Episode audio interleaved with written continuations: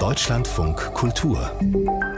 Buchkritik Landschaften, Menschen, kleine Begebenheiten des Alltags beschreibt der Schweizer Dichter Robert Walser in seinen kurzen Prosastücken, den kleinen Dichtungen, die jetzt im Rahmen der 50-bändigen kritischen Robert Walser Ausgabe erschienen sind. Jörg Plath hat sich diesen Band ebenfalls kritisch angesehen.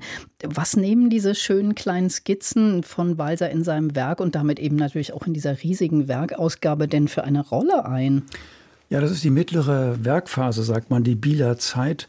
1913 kehrte Robert Weiser aus der damaligen Medienstadt Berlin zurück. Er hat sich nicht durchsetzen können als Schriftsteller. Er hat zwar dort seine drei Romane veröffentlicht, Geschwister Tanner, Der Gehülfe und Jakob von Gunten, aber er hat sich eben nicht durchsetzen können und er verfasst dann eine große Zahl von kurzen Texten in Biel und viele davon ähm, erscheinen in Zeitungen und Zeitschriften und äh, Jahrbüchern immer unter Titeln wie äh, Stücke oder kleine Sachen oder drei kurze Sachen oder sechs Sachen.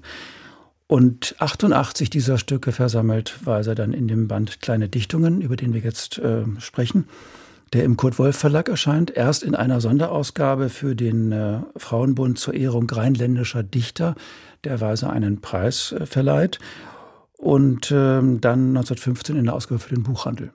Und was sind das für kleine Dichtungen? Ich kann mich nur noch vage erinnern, aber ich habe es auch mal gelesen. Was beschreibt er da so?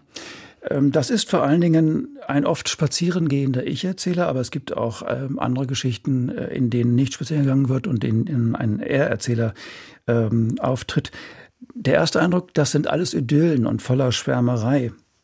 Alles kurze Texte, maximal zwei Buchseiten lang, bis auf wenige längere Briefe zum Beispiel. Und er schreibt vor allen Dingen da, dieser Erzähler, seine Sorgen und Bekümmernisse, wie es heißt, von sich weg und die Genüsse herbei. Denn es erscheint ihm alles offenbar freundlich. Also die Dämmerung, die Blicke der Frauen im Vorübergehen, das Lachen der Kinder, die Anwesenheit von Tieren und das Grün der Pflanzen. Da wird die Welt sehr liebevoll umarmt. Und sogar im Schaurigen und Düsteren und Traurigen, das es auch gibt, äh, wird Gefallen ge gefunden.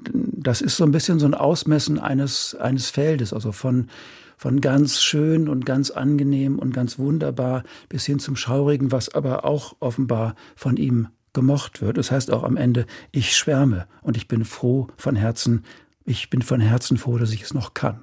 Jetzt gibt es ja dieses Buch mit den kleinen Dichtungen schon sehr lange. Ähm, wie, was ist jetzt durch diese Werkausgabe da und durch den Band, den Sie sich angeschaut haben, nochmal neu zu entdecken daran?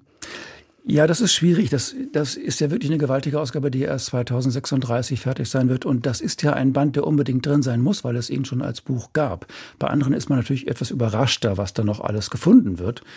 Dieses ist sowas wie, wie, wie Schwarzbrot in äh, dieser editorischen Großedition für den Schweizer Meister der kleinen Form.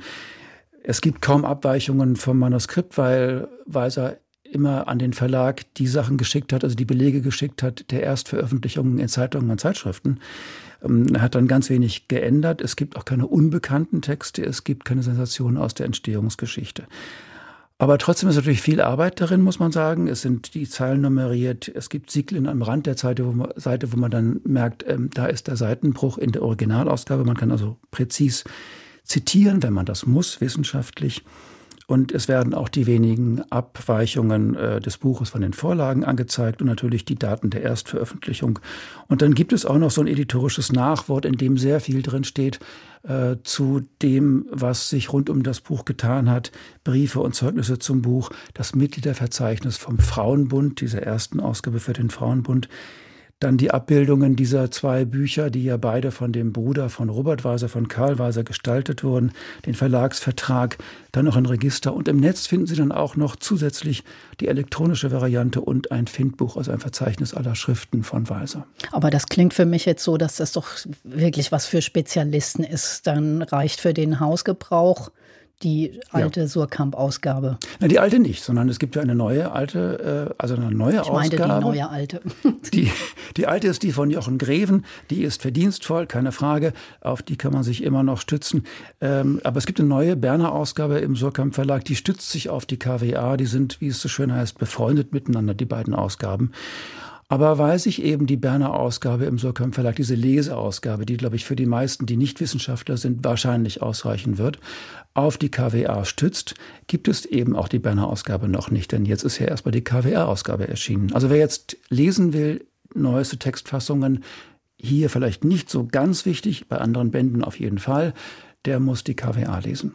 Jörg Plath über Robert Walsers kleine Dichtungen in der kritischen Ausgabe jetzt erschienen, die kritische Ausgabe sämtlicher Drucke und Manuskripte, herausgegeben von Caroline Socher-Wartmann und Matthias Sprünglin, erschienen im Schwabe Verlag Basel.